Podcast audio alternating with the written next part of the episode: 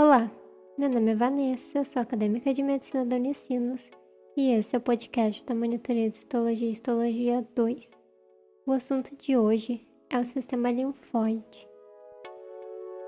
Os órgãos linfáticos são divididos em órgãos primários e órgãos secundários.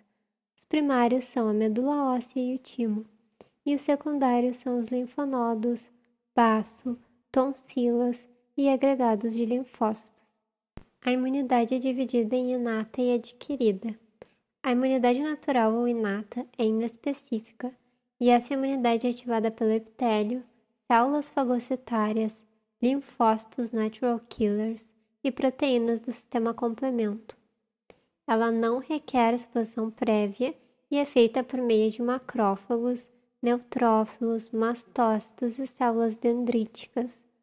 Já a imunidade adquirida se desenvolve apenas após a exposição a um patógeno e, por causa da memória imunológica, ela é específica e eficiente após a primeira exposição. A imunidade adquirida envolve linfócitos, células apresentadoras de antígenos e células inflamatórias, e é dividida em imunidade humoral e celular. A imunidade humoral é mediada por anticorpos, que têm origem nos linfócitos B enquanto a imunidade celular é mediada por células, que são as T auxiliares ou CD4 positivas e as T citotóxicas ou CD8 positivas. Os linfócitos B sofrem maturação na medula óssea e podem se diferenciar em plasmócitos, que vão dar origem aos anticorpos que são o IgG, o IgA, o IgM, o IgE e o IgD. Já os linfócitos T sofrem maturação no timo, e a sua resposta depende de células que apresentem os antígenos para elas, por meio do complexo de histocompatibilidade, ou a sigla MHC. Os linfócitos CD4 reconhecem e interagem com MHC2, enquanto os linfócitos CD8 reconhecem e interagem com MHC1. Após a maturação dos linfócitos B e T, eles vão para os órgãos linfáticos secundários.